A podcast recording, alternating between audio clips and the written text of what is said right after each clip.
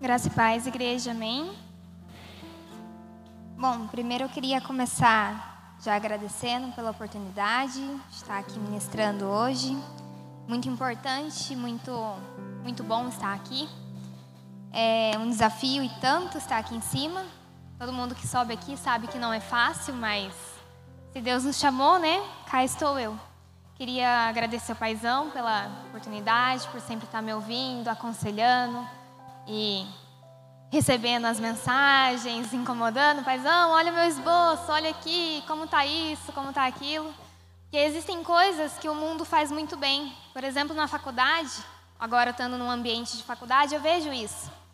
Na faculdade, ninguém pode apresentar um trabalho, uma, um IC, uma iniciação científica, um TG ou um TCC, sem antes que aquilo passe pelo orientador. E isso garante que aquilo saia bem, saia bem orientado, saia de uma forma melhor. E com a gente não pode ser diferente. Se eu estou começando agora, por que não aprender com quem já tem experiência, né? Então, obrigado, Paizão, por sempre estar à disposição. E o tema de hoje eu coloquei um legado a ser lembrado. É, esse ano foi um ano muito bom para mim, particularmente. Imagino que foi um ano difícil, com, é, contextualizando o nosso país e tudo mais, mas para mim foi um ano muito bom. Foi um ano onde eu realizei sonhos, foi um ano onde eu fui promovida, recebi premiações, mas faltava algo. E eu sabia que não estava tudo certo. E eu falava, Deus, Nada disso que é temporal me faz feliz. São coisas e eu sei que isso são passageiras. Eu sei que isso o Senhor me deu porque é graça e é misericórdia do Senhor sobre a minha vida. E eu falava, Deus, não adianta de nada, nada disso se não for para estar no centro da Sua vontade, fazendo aquilo que o Senhor me chamou a fazer. E eu falava, Deus, esse ano eu não ministrei, eu não fiz nada daquilo que o Senhor pediu para que eu fizesse eu continuei lendo, continuei buscando, continuei estudando, me aperfeiçoando para cumprir aquilo que Deus tem me chamado a fazer. Mas eu sentia que eu precisava dar um passo a mais para Deus. E, e eu orei e eu falei, Deus, se for da sua vontade, que eu então ainda ministre esse ano. E antes do ano acabar, cá estou eu com essa responsabilidade e muito grata, porque é da vontade de Deus que eu esteja aqui. Amém? Vamos orar, feche seus olhos. Senhor, meu Deus e meu Pai, neste momento é o momento da tua palavra. Nós te pedimos, Senhor, que o Senhor venha falar conosco, que não seja eu falando, Senhor, mas que seja o teu Espírito Santo falando através de mim, através da minha boca. Pai, que os teus filhos possam estar atentos para aprender mais de ti, para ouvir a tua palavra neste momento. Que nós possamos voltar o nosso entendimento, Pai, para ti.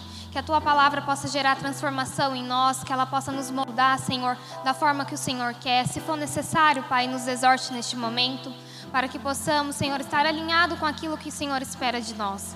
Em teu santo nome, Papai, é o que nós te pedimos e te agradecemos. Amém. O texto que eu vou estar lendo se encontra em Marcos 14, do 3 ao 9. A minha versão é a NAA. Não sei quem que está na projeção, mas hoje vou passar bastante pela Bíblia. Amém?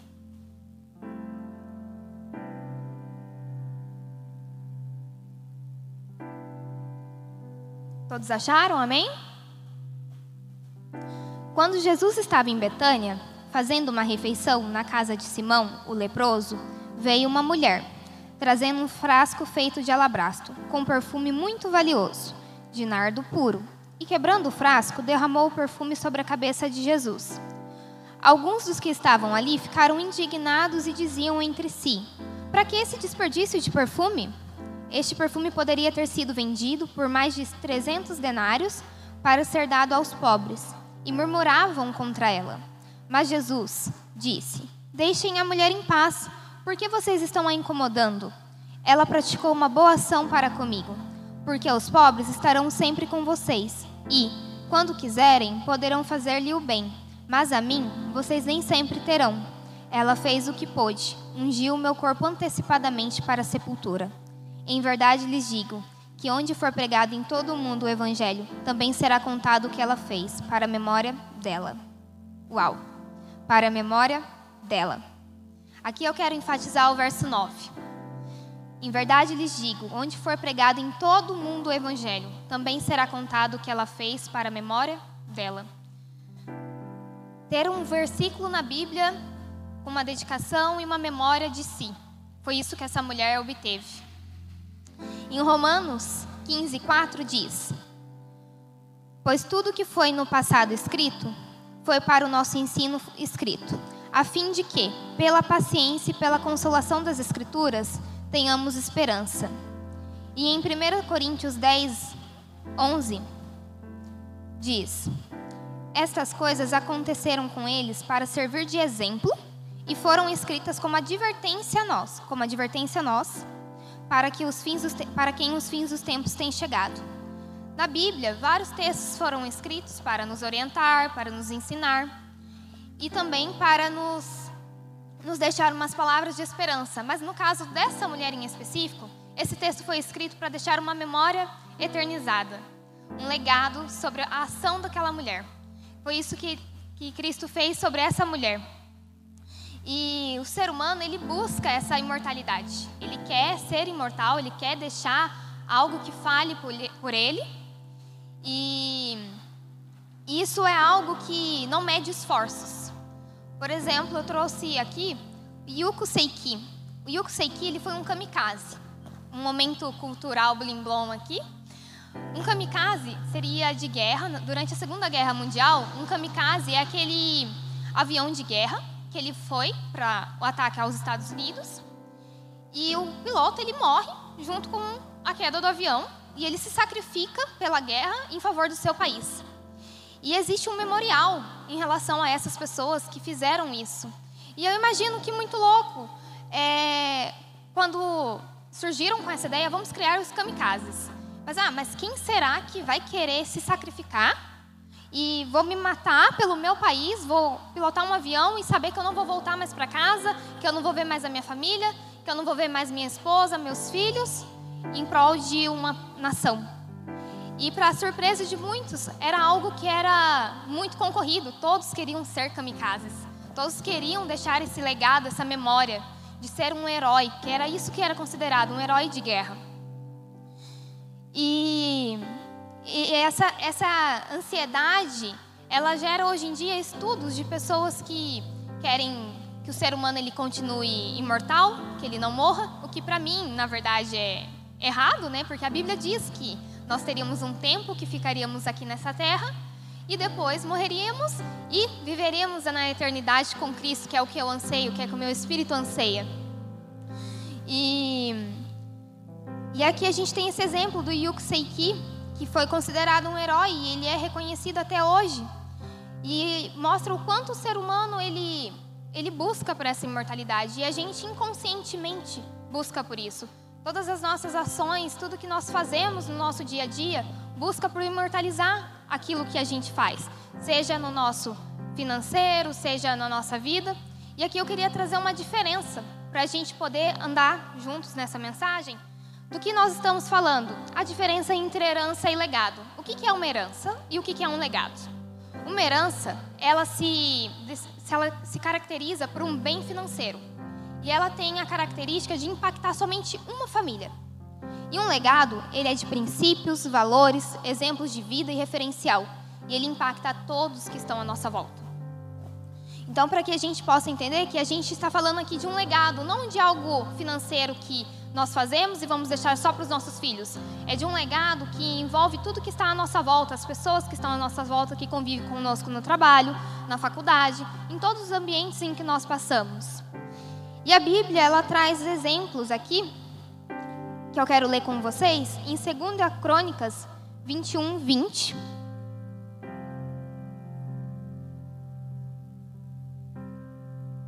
Que é um contraponto da atitude dessa mulher. Essa mulher ela teve uma atitude memorável, um legado que foi marcado e lembrado, mas também existe um contraponto.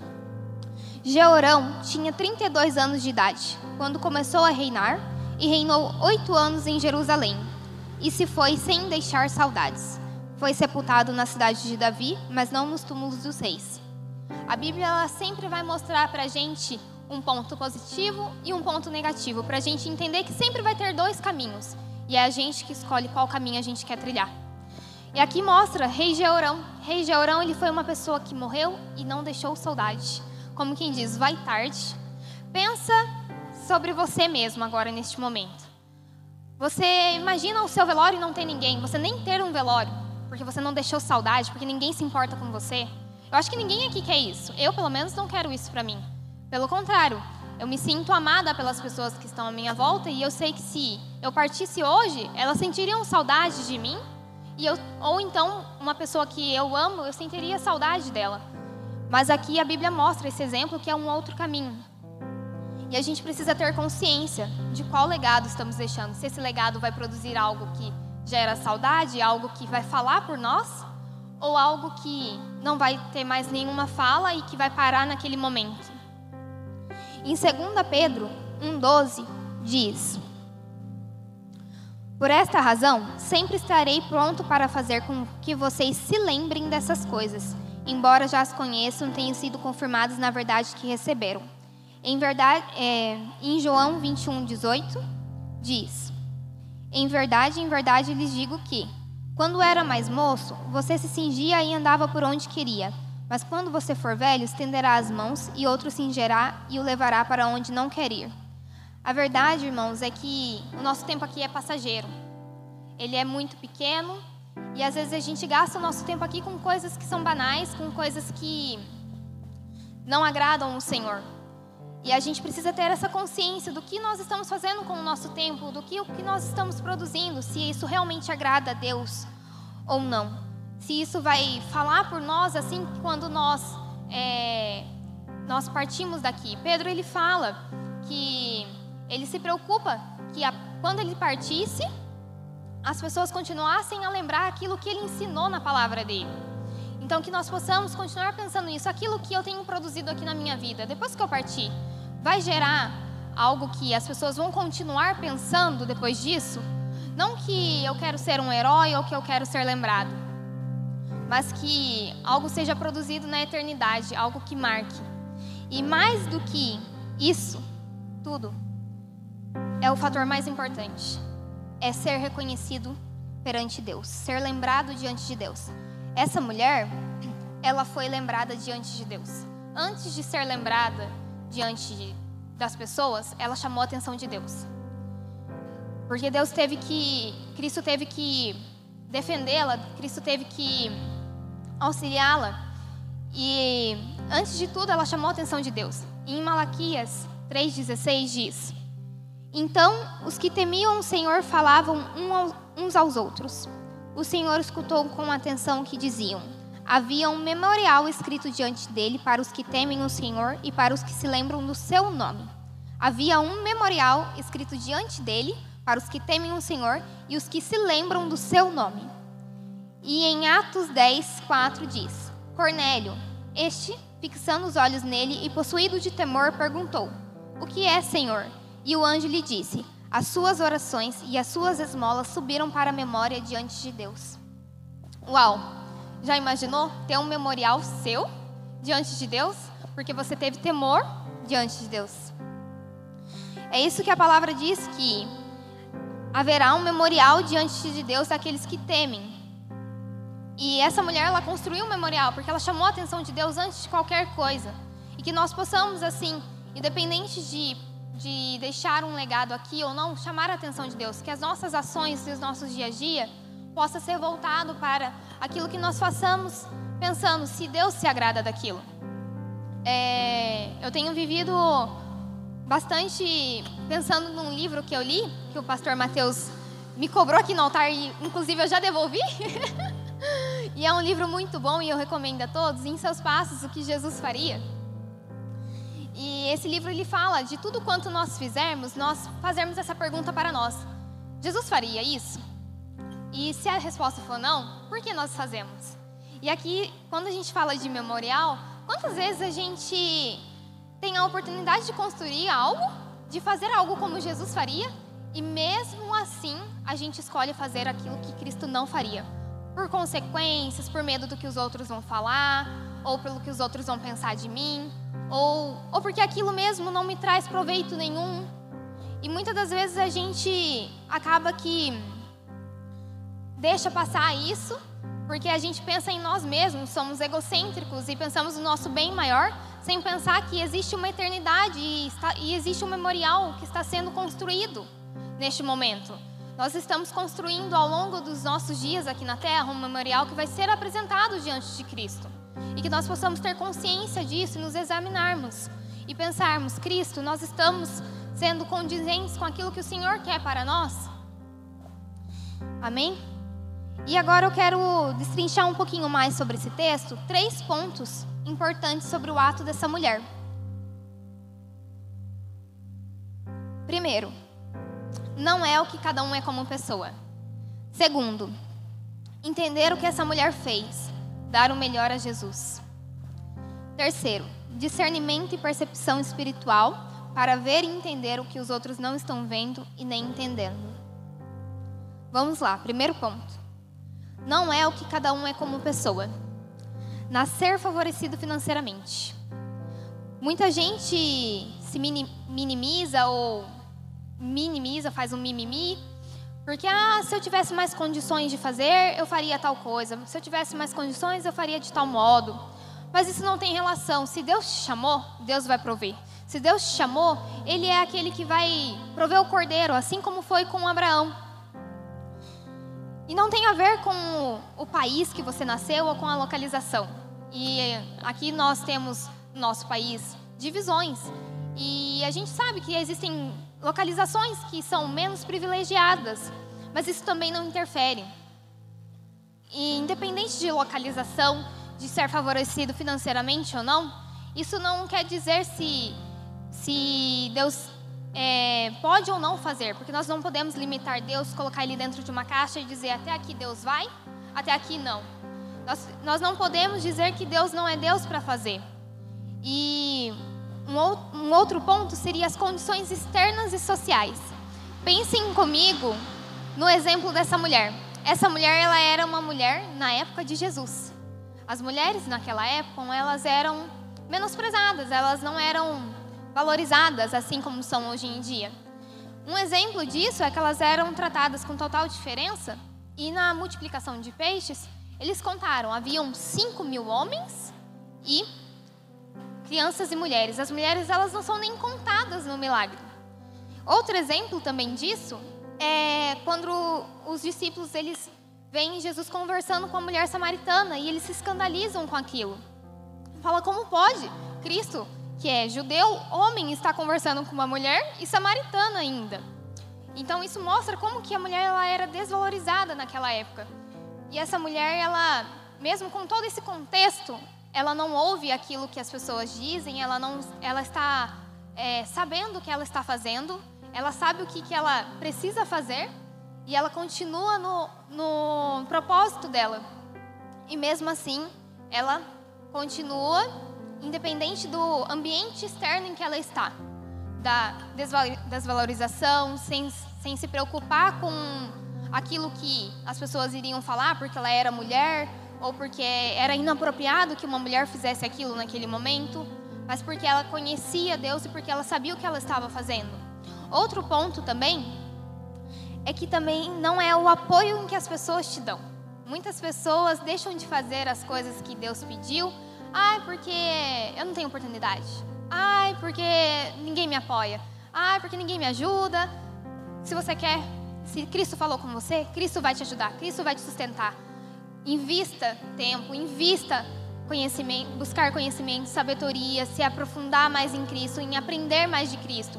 Cristo é aquele que é o pão da vida, aquele que vai te sustentar, aquele que vai dar aquilo que você realmente precisa. Não as pessoas, não coloque suas expectativas em pessoas. Coloque suas expectativas em Cristo, pois só Ele vai suprir as suas necessidades.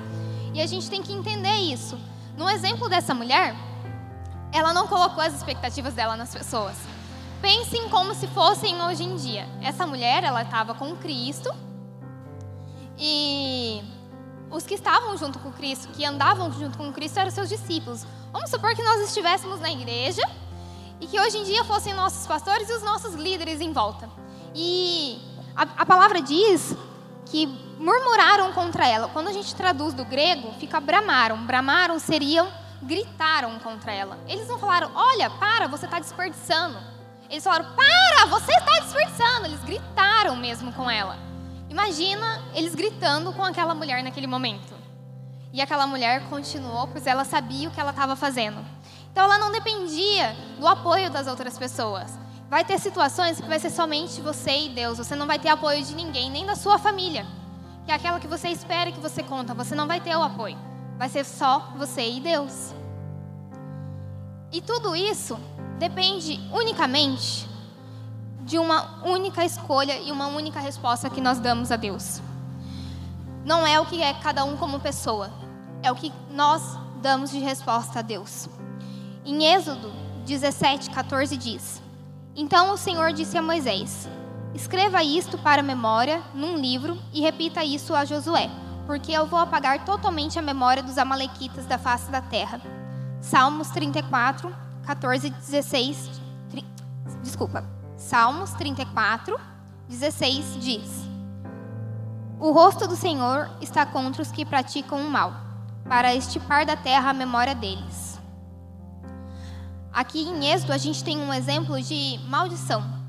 Se você diz maldição, se você busca maldição, aquilo volta para você. Aqui é um exemplo bíblico, dizendo que Deus iria estipar da terra a lembrança dos amalequitas. Se você procura maldição, é isso que, que Deus tem para você. Agora nós temos um outro ponto que é quando você escolhe bênçãos, que diz em Salmos 115, 12 e 13. O Senhor lembrou-se de nós, Ele nos abençoará. Abençoará a casa de Israel, abençoará a casa de Arão. Ele abençoará os que temem o Senhor, tanto pequenos como grandes. Mais um condicionamento tanto pequenos como grandes. Não importa se você é pequeno, se você é grande. Não importa se você diz eu não sou capaz, Deus é capaz. Não importa se você diz eu sou pequeno demais para isso. Davi, ele era o mais pequeno entre os irmãos e mesmo assim ele foi o capaz de matar Golias, porque é Deus que estava com ele. E aqui não importa se nós somos pequenos ou grandes. E a palavra diz: se você escolhe bênção, bênçãos do Senhor virá sobre ti. Então aqui não é o que você é como pessoa, e sim o que você escolhe fazer com isso, o que você diz em resposta ao Senhor. Amém? Vamos para o segundo ponto. Entender o que essa mulher fez em dar o melhor a Jesus. Amém?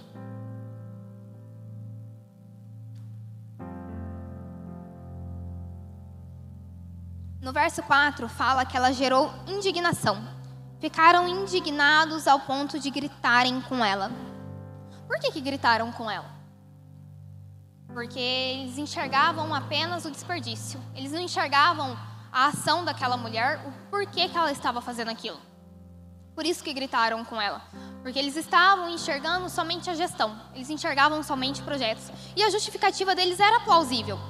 Por que, que a gente não usa isso para doar aos pobres, para fazer o que realmente é, surtiria mais efeito à visão deles, porque eles não tinham a visão espiritual daquilo que ela estava fazendo. E às vezes a gente é assim também. A gente se volta muito à gestão. Eu falo isso porque eu estudo um pouco a área de gestão e tudo eu quero é, colocar a gestão. E às vezes eu me pego pensando, precisa de gestão nisso? E nesse caso não precisava dessa gestão, precisava entender o espiritual. E Aqui a palavra fala de 300 denários, que é o preço que eles põem mais ou menos naquele perfume. E não sei se todos sabem, mas eu trouxe aqui o que, que seriam os 300 denários. Um denário equivale a praticamente um dia de salário, um dia do salário de uma pessoa. Então, 300 denários são 300 dias de um ano trabalhado, praticamente um ano inteiro. E vamos pensar que aquela mulher, ela colocou, é, ela usou aquele vaso para ungir a Cristo, que equivaleria a aproximadamente 300 denários. E ela não se importou com o gasto que ela teve, ela deu o melhor que ela tinha. Talvez naquele momento aquilo fosse tudo que ela tinha.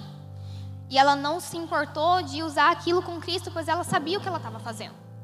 Porque ela precisava ungir o corpo de Cristo antecipadamente para a sepultura. E aqui eles estavam pensando no dinheiro, pensando no quanto aquilo valeria e, e quantas vezes nós somos assim? Nós pensamos no nosso financeiro, nós pensamos no nosso tempo, nós não queremos dar tudo daquilo que nós precisamos dar para Cristo. Essa mulher não, ela dá tudo de si, ela dá tudo que ela tinha. E imagine nós. Imagina você dar o seu salário do ano inteiro para Cristo. Quem aqui teria coragem? Essa mulher teve essa coragem. Essa mulher ela tinha um espírito de coragem, de ousadia. Ela teve essa, essa coragem. Em Daniel 1, 8 e 9 diz: Daniel resolveu não se contaminar com as finas iguarias do rei, nem com o vinho que ele bebia. Por isso, pediu ao chefe dos eunucos que lhe permitisse não se contaminar. E Deus concedeu a Daniel misericórdia e compreensão da parte do chefe dos eunucos. No verso 8 diz o seguinte: Ela fez o que pôde. Assim como Daniel. Daniel ele pede para Cristo: "Não me deixe contaminar com as finas iguarias do rei". E Cristo teve compaixão.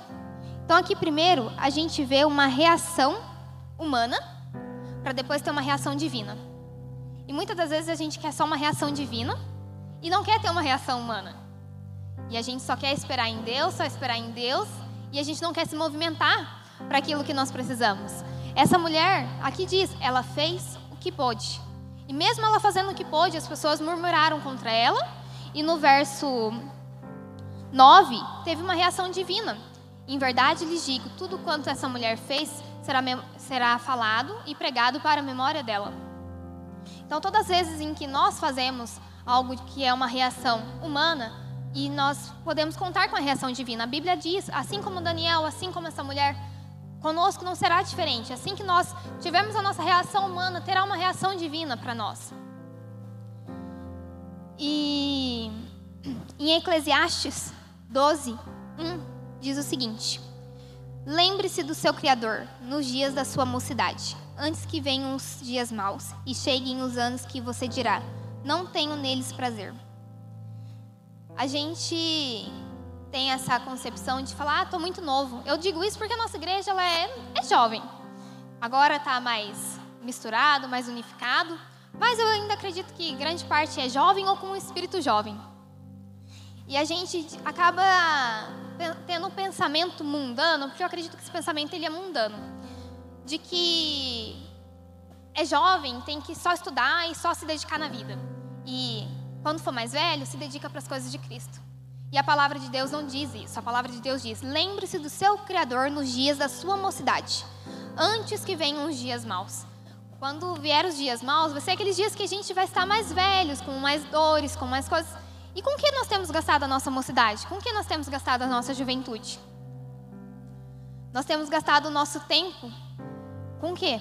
Para deixar bens materiais, para construir uma herança, construir uma casa legal para os nossos filhos, tudo aquilo que a traça corrói?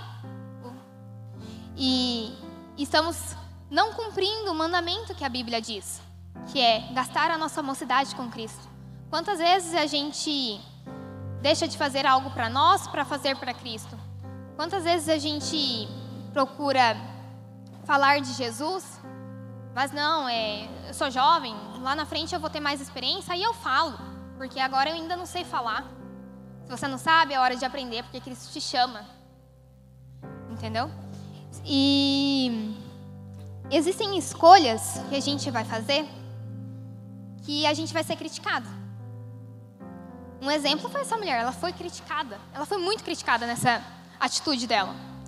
Sabe por quê? Porque as escolhas de um limitam as escolhas de outro. A partir do momento que você escolhe algo para sua vida, é, você limita as escolhas de outro.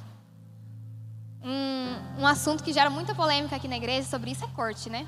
A partir do momento que você se coloca, vou fazer corte, você já gera uma limitância, fala que, que os outros não estão certos. Não é que estão certos, é que existe um mais excelente. Mas a palavra diz em Gálatas 1:10. Por acaso eu procuro agora o favor das pessoas ou o favor de Deus? Ou procuro agradar pessoas? Se ainda estivesse procurando agradar pessoas, eu não seria servo de Cristo. Aqui essa mulher, mesmo sendo criticada, mesmo tomando uma atitude que talvez ela não fosse muito bem vista, ela continua escolhendo agradar a Deus. É o que nós devemos fazer. Mas quantas das vezes a gente, numa roda de amigos, a gente acaba que fala coisas e condiz com coisas porque a gente quer agradar pessoas. E a gente desagrada a Deus. E que a gente possa refletir sobre isso. Que a gente possa repensar: será que eu realmente estou sendo um espelho de Cristo? Se eu estou refletindo a Cristo por onde eu passo? Será que aonde eu passo as pessoas veem, opa, essa pessoa tem algo diferente nela? Tem algo que nela que me chama a atenção? Tem algo que eu não sei explicar o que é aquilo, mas que é algo bom? Que é a presença de Jesus? Ou será que nós estamos tão preocupados em agradar pessoas, em viver num padrão, em ser aceitos numa sociedade e viver de acordo com um molde que não é nosso, porque nós não somos dessa terra, nós somos do céu? E nós devemos pensar com o pensamento do céu, mas a verdade é que o mundo tem entrado nos nossos dias e nós temos começado a pensar com um pensamento do mundo e nos preocupado somente com as coisas dessa terra. E nós temos esquecido de que nosso lugar não é aqui. Nós temos algo que nos espera, que é muito maior e muito melhor que isso, que é a eternidade, que é o que nós ansiamos, que nós esperamos. E que mais um ponto sobre essa mulher é que ela quebra o vaso. Ela decide inutilizá-lo. Eu estava ali, eu até falei para a Lari, falei, nossa, a Raquel falando de quebrar o vaso, mais uma confirmação de Deus sobre a palavra, né? Às vezes a gente prepara a palavra e eu lembro que eu falei assim, Deus, eu não queria pregar sobre uma mulher, porque eu já sou mulher, pregando sobre mulher, eu queria pregar sobre um tema diferente. Mas Deus me falou: não, é sobre isso que você vai pregar. E como a gente se sujeita ao Espírito, não sou eu quem escolhe, sim o Espírito Santo. E aí eu falei: amém, que seja. Mas Deus confirmou. E essa mulher, ela decide quebrar o vaso, inutilizá-lo.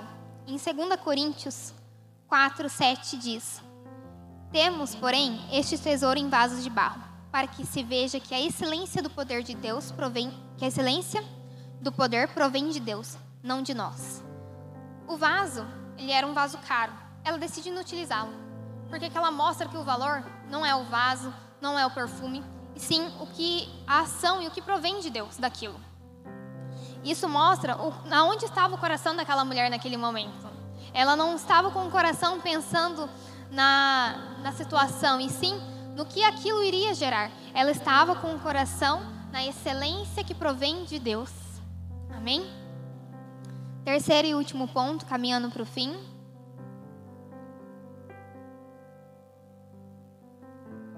Discernimento e percepção espiritual para ver e entender o que os outros não estão vendo e nem entendendo. Ver com olhos espirituais aquilo que os outros não viram. Ver com os olhos espirituais é algo que nos nossos dias tem se esfriado muito. É, eu tenho buscado mais o mundo espiritual ultimamente. Nossa geração é uma geração fria, uma geração que tem cessado o jejum, uma geração que tem cessado a oração, que não tem intercedido pelas pessoas, que não tem buscado. E essa mulher, ela mostra pra gente um exemplo de discernimento espiritual ela estava vendo aquilo que os outros não viam. Ela recebeu de Deus, Deus contou algo para ela que os outros não estavam vendo.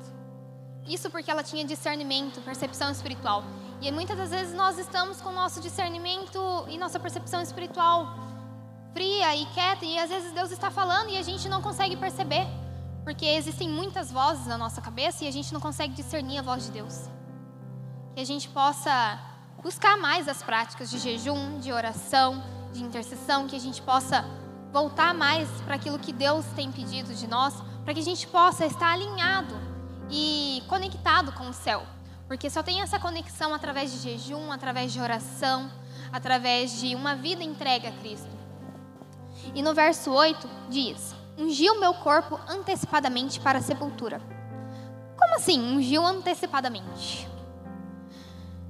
É, um parêntese cultural aqui, os, é, os hebreus, eles não eram enterrados até que eles fossem embalsamados. O que, que as mulheres Marias estavam indo fazer no túmulo domingo, quando elas foram é, lá e chegaram e não encontraram Jesus? Elas estavam indo lá embalsamar o corpo de Cristo. E elas não o encontraram porque não era necessário mais embalsamar. Por que, que elas não embalsamaram no sábado? Porque no sábado era o dia que elas guardavam e não podia haver trabalho. Então, Jesus morreu na sexta, no sábado não podia trabalhar, no domingo elas foram lá continuar o serviço. de embalsamar o corpo de Cristo. Por isso que elas estavam indo lá. E aí, chegando lá, não encontraram Cristo. Por quê? Porque não havia mais a necessidade. Cristo já tinha sido embalsamado, Cristo já tinha sido ungido. Aquela mulher, ela fez um ato profético. Ela disse, ela fez um ato profético como quem diz: esse óleo natural que tipifica a unção sobrenatural que irá envolvê-lo e guardar o seu corpo para que nele não se corrompa. Em Salmos 16, 10 diz: Pois não deixarás a minha alma na morte, nem permitirás que o teu santo veja a corrupção. O corpo de Cristo não poderia estar corrompível, não poderia ser corruptível. Então, por isso que Cristo precisava estar embalsamado e ungido antes de sua morte, para que naquele período de morte não tivesse nenhuma corrupção, não fosse corrompido, não tivesse nada que penetrasse o corpo de Cristo. E quem é que foi que disse isso para essa mulher? Que ela precisava embalsamar o corpo de Cristo? Quem será? Discernimento espiritual. Ela estava alinhada com o céu. Amém. Que nós possamos estar alinhados com o céu. Para que Cristo fale conosco aquilo que Ele quer que nós façamos, para que nós possamos contribuir com a obra dele. Cristo não precisaria da gente. Aqui muito é falado isso. A gente tem consciência disso. Cristo, ele em si só, ele é suficiente, mas que ele tem prazer em nos deixar participar da obra dele. Que honra para nós participar da obra dele. E aqui ele deixou essa mulher participar e ele deixou que ela participasse dessa forma linda, ungindo o corpo de Cristo antecipadamente. E para finalizar, em Hebreus 6:10 diz: Porque Deus não é injusto para se esquecer do trabalho que vocês fizeram e do amor que mostraram para com seu nome, pois vocês serviram e ainda estão servindo aos santos. Hebreus 13:7 Lembre-se dos seus líderes, os quais pregaram a palavra de Deus a vocês, e considerando atentamente o fim da vida deles, imitem a fé que tiveram a justiça de Deus em relação à memória que Ele tem de nós. A palavra diz: Deus não é injusto para se esquecer do trabalho que vocês fizeram e do amor que mostraram para com o seu nome. Tudo aquilo que nós fizemos em amor, Cristo não irá se esquecer. Eu penso que lá naquele dia, no dia do julgamento, o que eu mais quero ver, assim como o Subirá diz muito, é o grande sorriso do meu amado. Pensa chegar naquele dia e receber um grande sorriso do meu amado, porque a palavra diz, ele é Deus, ele não vai se esquecer de tudo aquilo que nós fizermos em amor por ele, por amor da palavra, por amor que ele, em resposta ao amor que ele tem por nós. Amém? Finalizo aqui. Feche seus olhos, vamos orar. Senhor, meu Deus e meu Pai, nós te agradecemos por esta noite, nós te agradecemos por essa palavra, Senhor. Nós te pedimos que, assim como essa mulher, Pai, o Senhor possa nos dar discernimento, que o Senhor possa nos auxiliar, independente da situação que nós nos encontramos, Senhor. Que o Senhor possa estar conosco, que o Senhor possa estar presente nos nossos dias, nos orientando, nos auxiliando e nos ensinando, Senhor, para fazer conforme a Sua vontade. Pai, que o Senhor possa nos usar assim como o Senhor usou essa mulher para cumprir os teus planos, os teus projetos, Senhor, para fazer parte daquilo que o Senhor tem desenhado, Pai, desde os céus. Em teu santo nome nós te pedimos e te agradecemos. Amém.